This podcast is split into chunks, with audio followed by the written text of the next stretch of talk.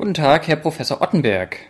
Ihr Verein Musikschätze aus Dresden e.V. hat kürzlich die erste Edition einer Reihe von geplanten Editionen veröffentlicht äh, mit dem Namen Denkmäler der Tonkunst in Dresden. Was sind die Ziele Ihres Vereins? Der Verein, äh, dem ich angehöre, ist ähm, ein Institut an unserer Universität, Verein zur Erschließung und Erforschung der alten Musik in Dresden oder als Kürze verwenden wir gerne Musikschätze aus Dresden. Da gibt es ein Team von mehreren Kollegen, Musikfreunden, äh, professionellen ähm, Musikvertretern ähm, oder Ausübenden, die sich mehrere äh, Projekte vorgenommen haben. Und eines dieser Projekte ist äh, das Editionsprojekt Denkmäler der Tonkunst in Dresden. Also es geht hier um Noteneditionen. Wir haben einen sehr anspruchsvollen Titel gewählt, weil mhm. Denkmälerausgaben seit dem frühen 20., späten 19. Jahrhundert bekannt sind. Es gibt also die Denkmäler deutscher Tonkunst, Denkmäler der Tonkunst in Bayern, Denkmäler der Tonkunst in Österreich und anderes mehr. Und wir, und das waren alles sehr renommierte Aus, Notenausgaben und wir haben uns äh, für Dresden überlegt, dass wir äh, unter dem Titel Denkmäler der Tonkunst in Dresden viele Werke aus den Beständen der hiesigen Landesbibliothek herausbringen können. Aber dazu kann ich im Detail noch ja. etwas sagen.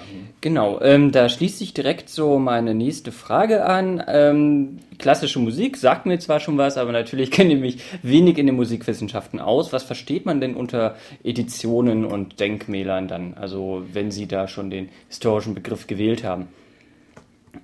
Ja, also ähm, um Musik aufzuführen, muss sie in einer möglichst äh, verlässlichen Edition vorliegen. Das verlangen die Interpreten, es sei denn, sie spielen sogar aus altem Autograph, Autographenmaterial, aber das ist eher die Ausnahme.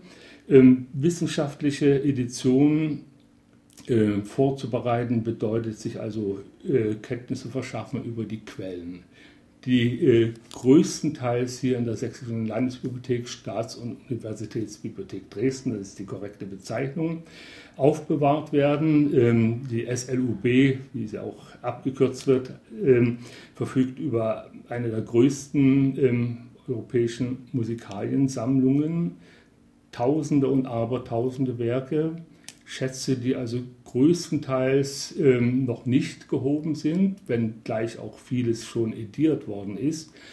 Der Musikhistoriker, der Musikwissenschaftler, der Musikfreund, der Künstler ist daran interessiert, mehr über diese Kompositionen, die einst die Hofgesellschaft oder die Kirchengemeinde oder im Bürgerhaus die Mitglieder äh, eines Hausstandes erfreut haben, also mehr darüber zu erfahren. Uns geht natürlich darum, vor allen Dingen künstlerisch hochwertige äh, Kompositionen auszuwählen, sie editorisch zu erschließen, aufführungspraktisch einzurichten. Mhm. Sie sind ja zum Teil äh, auf einem völlig anderen Instrumentarium gespielt worden, als es heute gang und gäbe ist. Und äh, wir fangen damit jetzt an. Diese Denkmälerausgabe ist eigentlich offen konzipiert. Wir werden ähm, nach Möglichkeit pro Jahr vielleicht acht bis zehn, zwölf Bände herausgeben und kommen dann im Laufe der Jahre auf, sicher auf eine stattliche Anzahl, wenn dieses Projekt gewollt wird, wenn es angenommen wird. Und äh, unsere Startbände beinhalten insbesondere Musik von Dresdner Komponisten des 18. Jahrhunderts. Mhm. Wie alt geht denn die Musik denn zurück? Also oder bis zu welchem Zeitraum reicht sie? Also was ist so die Zeitspanne? Mhm. Also dieser äh, Verein, von dem ich sprach, der übrigens seit 2008 an Institut der TU Dresden ist, bemüht sich um das Repertoire von der Zeit des Frühbarock, also etwa 1600 bis zur Frühromantik, also äh, Karl Maria von Webers Wirken in Dresden. Das sind also zwei, äh, ein Drittel Jahrhundert. Ähm, aber wenn ich hier die Namen der Komponisten, der Instrumentalisten, ähm, der Künstler ähm, aller Couleur aufzählen sollte, würden wir morgen noch hier sitzen. Es ist hm. also eine wirklich äh, ungeahnte Fülle von Musikhandschriften, von Stimmensätzen, von Klavierauszügen, von Partituren, Solokonzerte, Kirchenmusik, Opern, Lieder, Klaviermusik, Orgelmusik, alle Gattungen sind vertreten. Hm. Der Forschung sind sie größtenteils bekannt. Natürlich gibt es auch immer wieder Entdeckungen. Und wir haben natürlich auch Besonderschätze in der Landesbibliothek äh, vorzuweisen, nämlich die bekannten Stimmensätze des Kyrie und Gloria der Bachschen Hamollmesse oder Autographe von Weber, von Wagner, hm. ganz zu schweigen von Hasse und von vielen anderen. Also es sind unzählige Namen. Ähm, von Komponisten, die mit ihren Werken hier vertreten sind. Und wir möchten sehen, dass wir aus diesem großen Fundus, ähm, sofern es noch nicht erschienen ist, sofern es auch noch nicht für bestimmte Gesamtausgaben vorgesehen ist von einzelnen Dresdner Komponisten. Es wird also eine Hasse-Gesamtausgabe veranstaltet, eine Schütz-Gesamtausgabe und anderes mehr, möchten wir diese Werke herausgeben und möglichst ähm, ähm, in einer zwanglosen Reihenfolge und Ordnung. Mhm. Es macht keinen Sinn, jetzt äh, nur Fagottkonzerte äh, oder nur Klaviermusik herauszugeben. Wir müssen uns auch ein bisschen nach den Angeboten und nach den zur Verfügung stehenden Herausgebern, Editoren richten, mhm. denn die Arbeit muss erst gemacht werden. Naja, was, was ähm, steht denn dann konkret für Arbeit an? Also man nimmt dann den, zum Beispiel den Autograph, der vorhanden ist und muss das neu setzen oder äh, welche Überlegungen müssen da getroffen werden? Müssen da ähm, Transpositionen, ähm, ja. also muss das transponiert ja, werden? Ja, also es, äh, Sie, Sie, haben völlig recht. Äh, bevor man überhaupt äh, mit dem Schreiben anfängt, muss man ähm, sehr, sehr viel äh, Vorarbeiten leisten.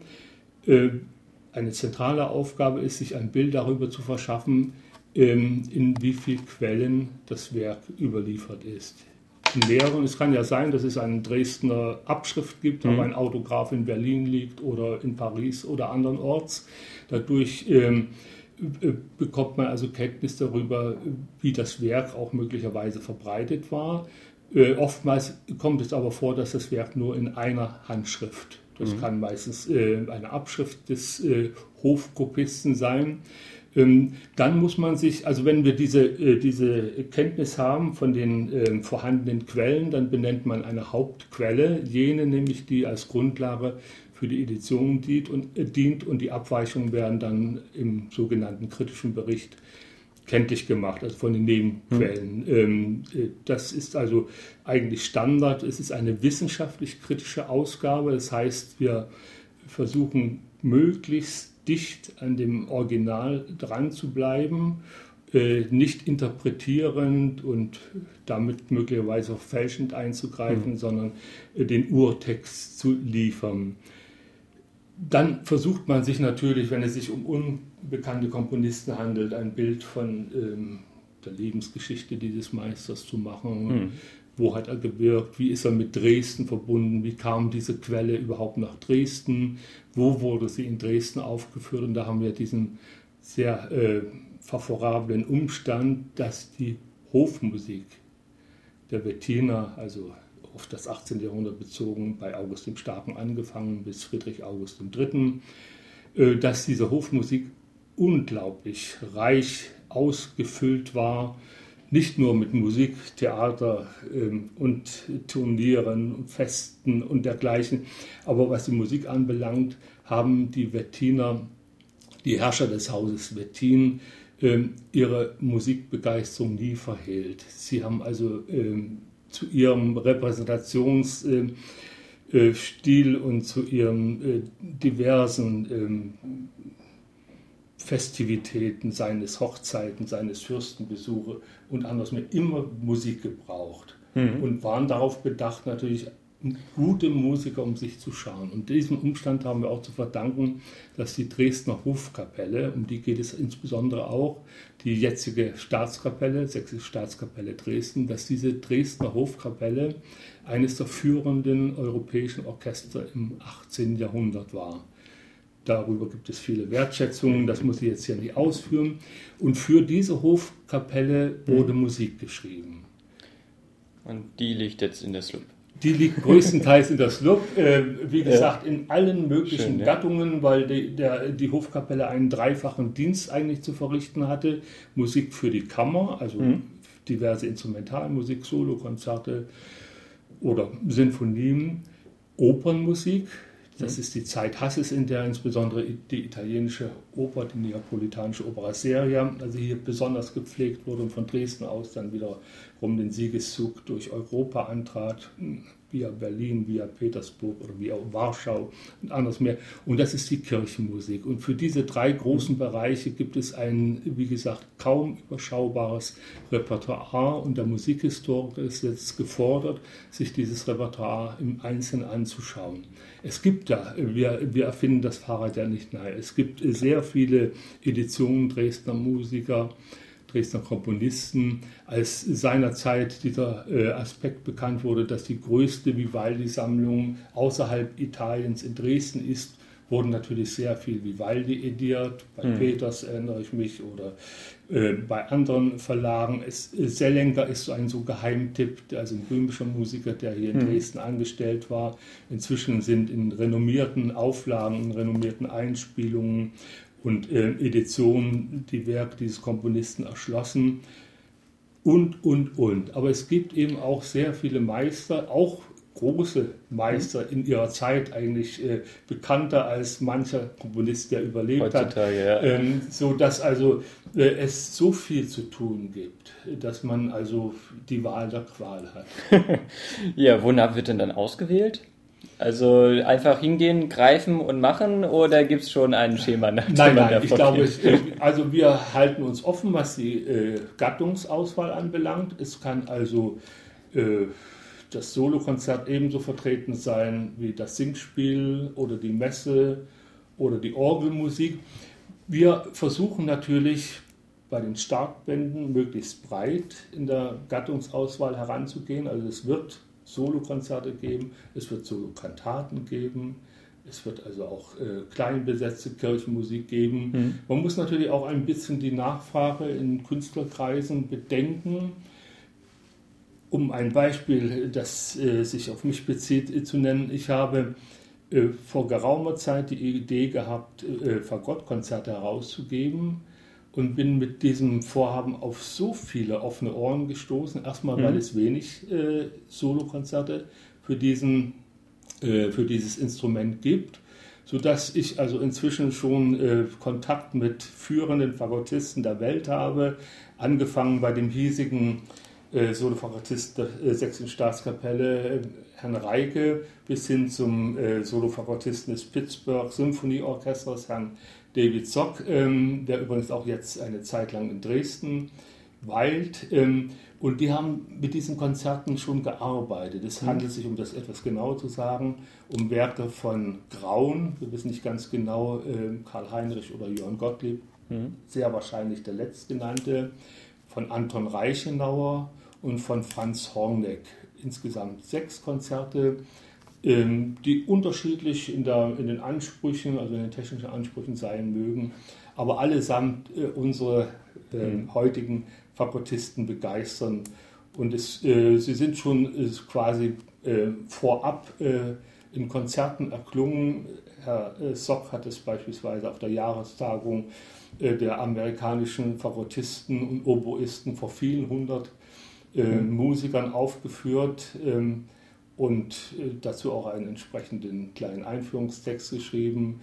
Äh, von Herrn Reiger habe ich jetzt die Nachricht erhalten, dass dieses Grauenkonzert in C-Dur auch schon dargeboten wurde von ihm und äh, sie sind alle eigentlich begeistert.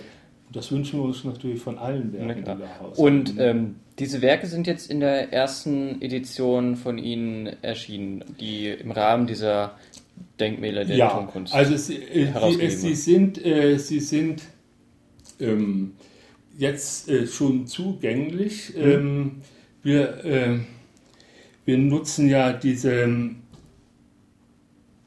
Dokumentations- und Inter äh, Informationsserver KUKOSA, den also der in der Landesbibliothek mhm. ähm, ähm äh, steht und äh, äh, über den kann man also diese Konzerte oder anderen Werke ähm, runterladen also, äh, und äh, einfach zur Kenntnis nehmen. Es ist ja auch so, dass die Landesbibliothek, also der Digitalisierungsgrad, schreitet ja in einer Weise voran, wie ich mir das, äh, der ich also noch quasi mit Abschreiben und mit äh, ja, äh, ganz frühen äh, Verfahren, Vervielfältigungsverfahren aufgewachsen bin, wie ich mir das hätte nicht vorstellen können. Man hat okay. beispielsweise einen Großteil des Repertoires, äh, die im sogenannten Aufbewahrungsort Schrank 2 befindlichen Handschriften, also sehr viele Solokonzerte, auch sehr viele äh, Kammermusik, hat man digitalisiert. Sie sind also im Netz im Grunde genommen ähm, einsehbar, so hm. in ihrer Quellenbeschaffenheit, äh, bieten für jeden, also Forscher und für jeden auch Editor eine gute Handhabe, um dann möglicherweise eine moderne Edition zu machen. Aber manche, manche Künstler sind so weit, dass sie sagen, die Kopisten des 18. Jahrhunderts haben so sauber geschrieben, hm. die Stimmen, dass ich sie also problemlos abspielen kann. Und eine Schlüsseltransposition äh, vom Sopran in Violinschlüssel ähm, ist, ist kein sollte für einen Berufsmusiker sollte kein Problem sein. Also sie, äh, manche spielen sogar sehr gern aus solchem handschriftlichen Material. Aber ich denke, wir sind gut beraten, ähm, moderne Editionen nach einem ganz bestimmten auch ähm, Editionsplan oder nach bestimmten Editionsrichtlinien herauszugeben. Aber der Plan soll nicht so eng gefasst sein, dass wir sagen, Sie hören also in den nächsten zwei Jahren von uns nur äh, etwas über Dresdner Solokonzerte. Im ja. Gegenteil. Ähm, wie schaut es denn aus so? Ähm, also man muss ja dazu sagen, diese Edition ist ja auch unter einer CC-Lizenz erschienen, eine Creative ja. Commons-Lizenz, was ja die Nutzung dieser Editionen für sehr viele Leute also kostenlos ermöglicht. Ja. Und ähm, wie schaut es denn aus mit so dem Fokus zum Beispiel auf speziell Werke für Schulorchester oder Editionen speziell in diese Richtung, dass es eben mehr junge Leute an die Musik herangeführt werden ja. können.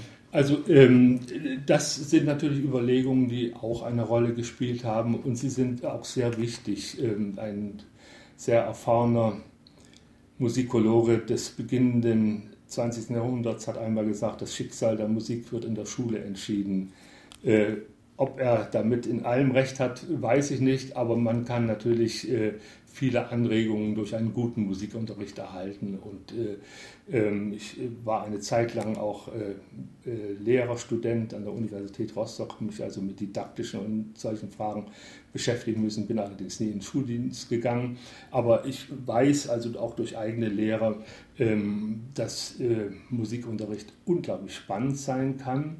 Und dass wir natürlich die Schulen, auch die Musikschulen unterstützen möchten mit unserem Projekt, das liegt auf der Hand. Wenn, um mal mhm. ein Beispiel zu nennen, wenn also Klaviermusik Dresdner Komponisten ediert werden soll, dann ist das doch eine willkommene Lektüre für den Instrumentallehrer, der also sonst vielleicht zum hundertsten Mal Kuhlau und Clementi, nichts gegen diese Komponisten, seinen Schülern vorsetzt, wenn er jetzt andere Handschriften kennenlernt. Und das ist zum Teil Literatur, die spielbar ist. Mhm. Und wir hatten jetzt parallel äh, zu diesem Editionsprojekt auch ein Editionsseminar mit den Masterstudenten des Studiengangs Erschließung älterer Musik.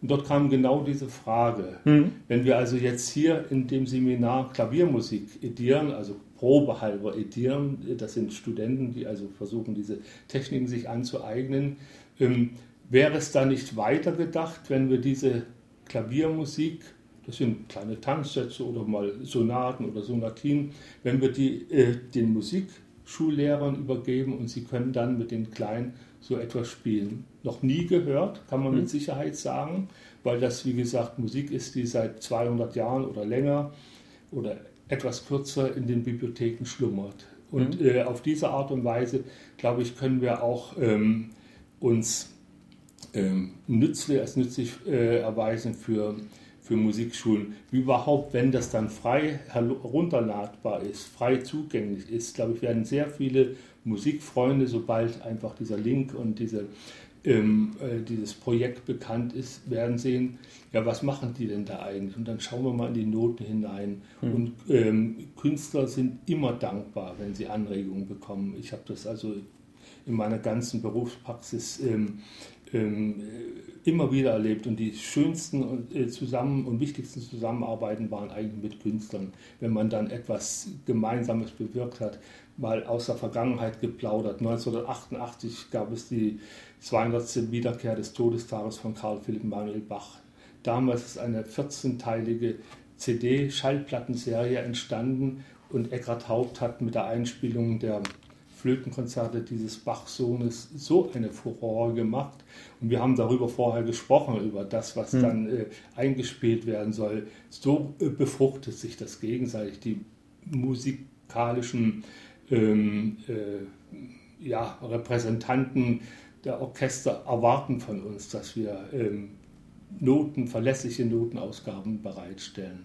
Und das tun wir ja. mit diesem Projekt. Schön. Ähm, wenn man jetzt Interesse geschöpft hat, ähm, selber auch äh, mitzuhelfen, wie geht das? Wie kann man sich selber nützlich machen? Ja, das ist auch eine äh, gute Frage, nützliche und wichtige Frage für uns, denn wir suchen natürlich, um diese unzähligen Werke äh, herauszugeben, immer äh, Editoren, also Herausgeber, Bandherausgeber für den jeweils konkreten Band, verantwortlich ähm, die Erfahrungen besitzen ähm, im äh, Edieren von Musik des 18., 17., frühen 19. Jahrhunderts.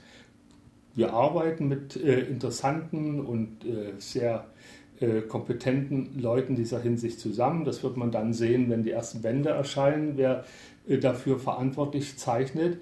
Und wir haben bei unserer, ähm, bei unserem Auftritt ähm, äh, der Präsentation, also auch dieser Editionsreihe, gesagt, dass natürlich Hinweise, auch Korrekturen, hm. kann ja auch passieren, dass in einer äh, hunderte Seiten umfassenden Edition dann sich der eine oder andere Fehler einschleicht. Das ist bei der manchmal sehr schweren Lesbarkeit der Quellen nicht auszuschließen. Manches muss auf der Basis von Analogievergleichen ergänzt werden. Wir sind nicht immer sicher, ob hm. wir jetzt die äh, letztlich ganz fehlerlose Edition herausgeben. Aber auch das wäre ja dann kein Problem. Wer es spielt, wird es sehr schnell merken. Wir haben das auch alle äh, als Editoren am Klavier durchgespielt, damit wir möglichst äh, sicher gehen äh, und die Fehlerquote gering halten. Aber ganz ausschließen kann man es nicht.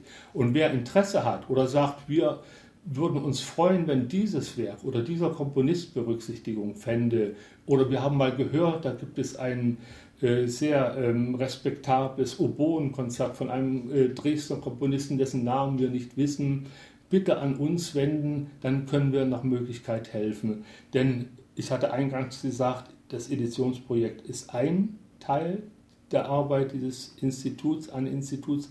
Der andere ist, dass wir uns auch zunehmend als Dokumentations-, als Informationszentrum für alte Musik in Dresden äh, verstehen wollen. Es gibt natürlich in dieser Stadt unzählige Aktivitäten in diesem Bereich. Mhm. Da muss ich jetzt keine Namen nennen, Batzdorfer Hofkapelle oder äh, Sächsisches Vokalensemble oder Körnischer Singverein oder dann die ganz großen Körner, äh, äh, Kreuzchor und, ähm, und anderes mehr, die natürlich ein ganz vitales Interesse haben, auch diese alte Musik kennenlernen, äh, kennenzulernen und das tun sie auch. Und da ist auch viel Arbeit investiert worden wenn es uns gelingt, äh, auch ein bisschen diese Dinge zu koordinieren, dass wir also nichts doppelt machen, drei- oder vierfach machen, sondern ähm, arbeitsteilig vorgehen, äh, wie wir das auch schon bei früheren Projekten eigentlich äh, sehr schön ähm, getan haben, dann haben alle etwas davon. Und ich denke, sobald eine Edition ins Internet gestellt ist, wird es irgendwelche Rückmeldungen geben. Hm. Sind wir sicher, wir bekommen sie jetzt schon quasi dadurch, dass Künstler, die diese Texte schon kennen, äh, reagieren und sagen, ja, habt ihr gut gemacht, aber das muss noch etwas anders werden. Und dann korrigiert man es hm. eben. Wir wollen ja auch in unseren Dienstleistungen so weit gehen, dass wir dann äh, den Orchestern oder Künstlern Stimmensätze anbieten. Hm. Das heißt, jetzt ist das als Partitur ins Netz gestellt aber damit ist die Aufführung natürlich noch nicht bewerkstelligt. Nicht Man muss Hohen- oder Violinstimme herausziehen. Das wird sicher gegen einen Obolus äh, möglich sein, wie wir auch natürlich äh, versuchen, äh, Förderer zu gewinnen für diese Arbeit, die ja nicht kostenlos ist. Wir machen es ehrenamtlich. Herausgeber mhm. werden natürlich ähm, honoriert ähm, für den jeweiligen Band. Das wird alles äh, ganz, ganz korrekt ähm, ausgerechnet. Aber äh, wir brauchen natürlich auch Sponsoren für dieses Projekt, die äh, ja, ermöglichen, dass wir dann im großen Maßstab diese Bände fortsetzen können. Ja, ja schön. Ähm, ich überlege, ob ich noch eine Frage habe. Aber an sich eigentlich nö. Also genau. Ähm, wie schaut es denn aus, wenn ein Künstler ein Werk einspielen möchte? Ähm, ist es erwünscht dann, also Ihnen das dann zu schicken und dass das dann vielleicht im Rahmen auch der Edition äh, mit direkt erscheint, so quasi CD-mäßig oder wie sind da die Pläne in diese Richtung? Also natürlich soll die Musik, die wir edieren, erklingen. Das ist das, der Hauptwunsch, sonst wäre es ja eigentlich nur äh, Makulatur und gehört irgendwie in eine Schreibtischschublade. Nein, das muss erklingen in Konzerten, äh, es müssen CDs entstehen. Ähm, es können in Matineen äh, verbunden vielleicht mit literarischen Zeugnissen solche Werke, kleiner besetzte Werke aufgeführt werden. Und natürlich ähm, sind wir daran interessiert, dass wir über die Rückmeldung äh, zur Benutzung unserer Edition vielleicht auch ähm, dann Folgeprodukte, sprich also CDs erhalten. Wir werden natürlich auch versuchen, die hiesigen äh, Ensemble und Orchester äh, zu interessieren für das äh, mhm. Projekt und haben da auch Kontakte natürlich mit der Sächsischen Staatskapelle aufgenommen oder mit äh, der Dresdner Philharmonie, anderen äh, Einrichtungen, kulturellen Einrichtungen und haben überall ein, äh, großes Interesse gespürt. Ähm, diese Editionen äh, werden so peu à peu, glaube ich, ähm, der Öffentlichkeit bekannt werden. Und wenn sie angenommen werden, ist das ein gutes Zeichen für uns, dass wir auf dem richtigen Weg sind. Zu tun ist auf Jahrzehnte hin mehr als genug. Und wir möchten, wie ich es auch schon nebenbei gesagt habe, wir möchten natürlich auch die anderen äh, Bereiche des, der Dresdner Musikgeschichte nicht vernachlässigen. Fragen Sie einen beliebigen Besucher der Stadt, was er etwa über den Instrumentenbau in Dresden weiß. Er wird mit den Achseln zucken nichts sagen. Da sind mhm. unsere Studenten gefragt. Die haben kluge Ideen, wie so etwas äh, bewerkstelligt werden könnte als Datenbank. Und wenn wir erstmal eine Datenbank haben, dann haben wir wiederum Anknüpfungspunkte für Folgeforschungen. Ich ähm, äh, gehe nächstes Jahr in den äh, Ruhestand und habe auf meine alten Tage, wenn ich etwas äh, salopp so das sagen darf, ähm, entdeckt, wie nützlich eine Volltextversion im Internet sein kann, wenn man sie partout nicht in der Bibliothek bekommt. Dann ruft man sie auf und wenn sie dann noch so mit solchen äh, äh faszinierenden Bedienungsmöglichkeiten, dass man also nach Komponisten Namen suchen kann oder den Text dann auch noch, der ja überwiegend äh, in Frakturschrift äh, überliefert ist, den in einer modernen äh, Schrift äh, ausdrucken kann, dann ist so viel Arbeitserleichterung ähm, erreicht. Und äh, das ist nun wieder ein anderes Feld, das wollen wir gar nicht ausbauen, aber es zeigt, dass wir äh, als Musikologen und als Musikinteressierte ähm, dieser Stadt, die sich ja den Namen Musikstadt gibt, so unglaublich viel zu tun haben. Und das wollen wir also nach Kräften bewerkstelligen. Ja, vielen Dank, Herr Professor Ottenberg, für das nette Gespräch. Ich wünsche Ihnen für die Zukunft, vor allem auch mit den Editionen, die noch erscheinen, viel Erfolg und ich bin gespannt, was daraus wird. Ja, ich bedanke mich. Es hat mir sehr Freude, viel Freude gemacht, mit Ihnen zu sprechen. Und vielleicht sollten wir uns in einem Jahr oder in anderthalb Jahren noch einmal treffen. Dann kann ich Ihnen sagen, inwieweit dieses Editionsprojekt auch wirklich angenommen worden ist. Ja, alles Gute. Ne? Danke.